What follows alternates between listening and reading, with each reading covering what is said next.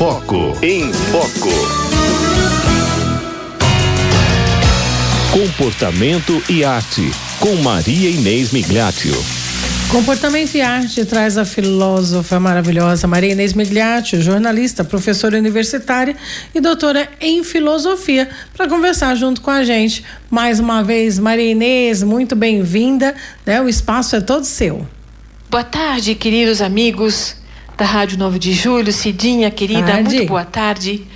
Hoje o programa vai tratar sobre esse potencial financeiro e de abastecimento da nossa família pelo nosso trabalho. né? É, por que, que eu vou tratar sobre isso? né? Porque o dinheiro, como dizem no Brasil, é, não traz felicidade, ma- mas manda buscar. E é muito interessante essa visão do dinheiro como um trabalho acumulado, porque o trabalho para quem é, trabalha por alguém, por si mesmo, é um, um motivo, um meio de virtudes, né? Que são os bens que mais é, necessitamos e ao mesmo tempo é, nunca vamos deixar de possuir. É algo que, que ninguém perde, né? As virtudes, que são esses hábitos bons feitos com trabalho é, contínuo, constante, bom, né? É, é valiosíssimo e é a principal riqueza que a gente tem. Vamos falar um pouquinho mais sobre esse potencial financeiro de abastecimento da família, né? Porque muitas vezes, muitos de nós temos que renunciar a gostos, a tendências, até um instinto natural que temos para um tipo de trabalho em prol do- dos demais. E o que, que a gente observa, né? Que quanto mais a gente se nega a si mesma, né? A pessoa se nega a si mesma em relação ao desenvolvimento de um trabalho em prol do outro, é mais feliz do que poderia imaginar, porque porque o trabalho é um instrumento, não é um fim em si mesmo. Né? É, o trabalho quando se torna um fim em si mesmo é, é um reduto de egoísmo, de incompreensão e, e deixa de ser um aperfeiçoamento próprio dos demais e pode vir a ser um problema na vida de uma pessoa, né? O workaholic que não consegue viver a pontualidade em casa, por exemplo, dá prioridade ao trabalho em relação à família, realmente não é tão feliz quanto poderia e muito menos a família, né? Então, eu queria pensar com vocês um pouquinho sobre esse, essa necessidade e o desejo né, de aperfeiçoar-se por meio do trabalho, né? porque todo ser humano necessita né, dessa dessa atividade para intensi- intensificar suas próprias raízes. Né? Normalmente, é, entre os bens que adquirimos por meio do trabalho está a propriedade. E por que é importante a propriedade é, entre nós? Né? É muito importante porque na nossa própria casa é onde somos tratados de maneira individual e personalizada. Né? Um exemplo, né? em atividades públicas, em locais públicos, quanto temos que educar as pessoas, né? Porque muitas vezes essa noção de que tudo é, todo, tudo é de todo mundo e nada é de ninguém, né? Um exemplo em São Paulo, para quem mora em São Paulo, é o nosso metrô, considerado dos ambientes mais bem organizados e limpos, né, é, da nossa cidade. Por quê? Porque há uma vigilância constante.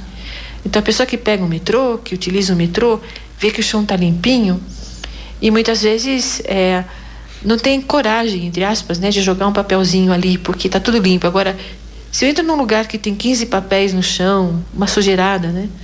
É, eu, por que, que eu vou ter um papelzinho a mais ou não, né? Tá me perturbando aqui e É, jogo. joga né? fora. Aham. Isso parece estar tão distante de nós, é, mas não. Outro dia, por exemplo, eu acompanhei é, uma pessoa que falava para sua filha, né, que não ia mais limpar o quarto dela enquanto não jogava o lixo no lixo, né, do seu quarto. Imagina como estava o quarto dela, né?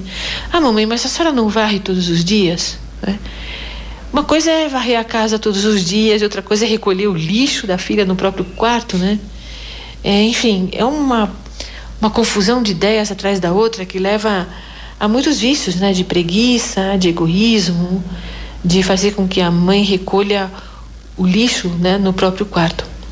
Enfim, Com esse exemplo, quero dizer que esse tipo de problemática é mais frequente do que a gente pode imaginar. Por quê? Porque essa noção de espaço privado, espaço público, o outro faz por mim, é muito comum entre nós. Uhum. Por isso que é muito importante né, que essa propriedade privada é, seja um bem adquirido e bem utilizado na formação da própria pessoa e da sua família. Né? Isso é tão importante que dá origem à palavra economia, que eco é casa e nomia é gestão. A economia nasce com a gestão da própria casa. E por isso que muitas empresas têm essa origem familiar, né?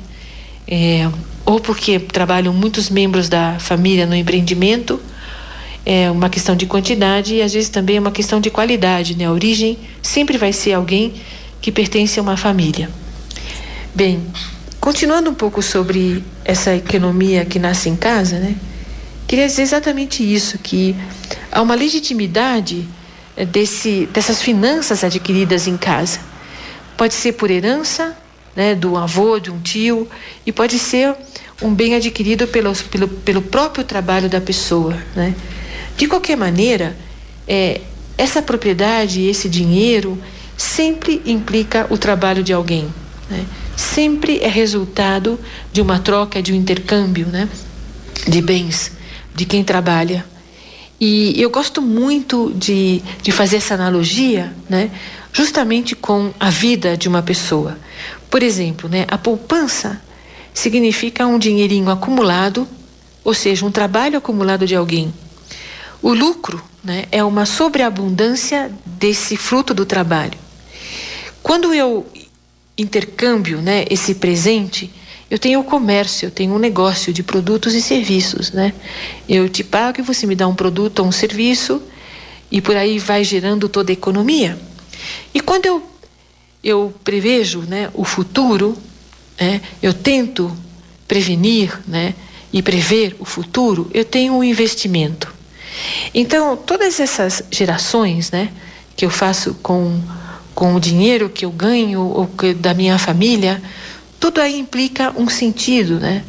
Um porquê. É, ou para comprar um carro, ou para comprar a própria casa, ou uma casa de campo, ou uma casa de praia, ou para fazer uma viagem, ou para pagar a educação dos filhos, né, a própria educação, uma pós-graduação. Tudo isso vai girando, né, um dinheiro verdadeiro que implica uma virtude, né, que gera esse bem-estar com matiz e paz.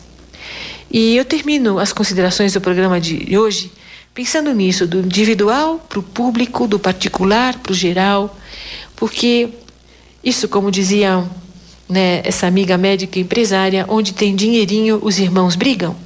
E eu me atrevo a dizer a vocês que a raiz da guerra, infelizmente, que estamos é, presenciando nesse, nesse mundo, né, de maneira virtual, ou pobres e quem estão no local presenciando ali é, pessoalmente tudo isso, tem por aí questões de dinheiro. Né? O que significa essa cidade, esse ponto estratégico, essa conquista para um ou outro país. Enfim, por isso que é importante, né? porque esse dinheiro bem administrado gera paz. É, isso que eu comentava também em outra ocasião. É, por que, né, que gera paz? Simplesmente vamos pensar no cotidiano, né? Se eu tenho uma dispensa em casa, um armazém com produtos não perecíveis, com produtos de limpeza, né?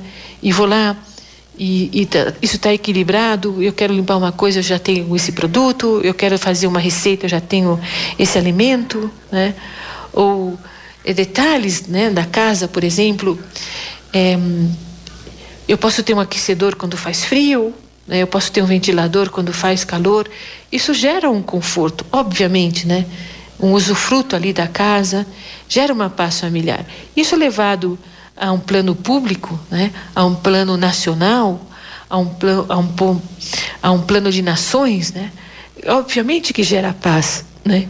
Gera paz quando bem administrado. Então, que o programa de hoje possa lançar uma luz né? É, para os administradores, para as pessoas que, que lidam tanto numa empresa pública como privada, pensar que esse trabalho é um meio, né? é um meio para adquirir bens. e, sobretudo, bens que não sejam perecedores, né? bens que, que são eternos, como as próprias virtudes. Né? Porque quando eu é, administro bem as riquezas e uso esses bens que possui, realmente eu sou rico.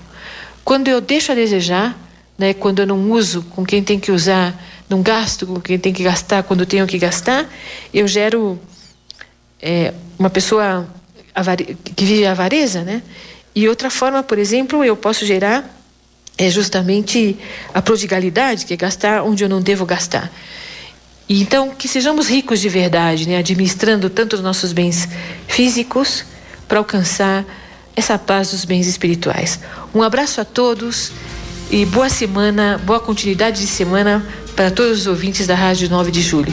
Tchau, Cidinha. Tchau, minha querida. Um beijo grande para você. Muito obrigada mais uma vez pela sua reflexão assim tão rica, viu?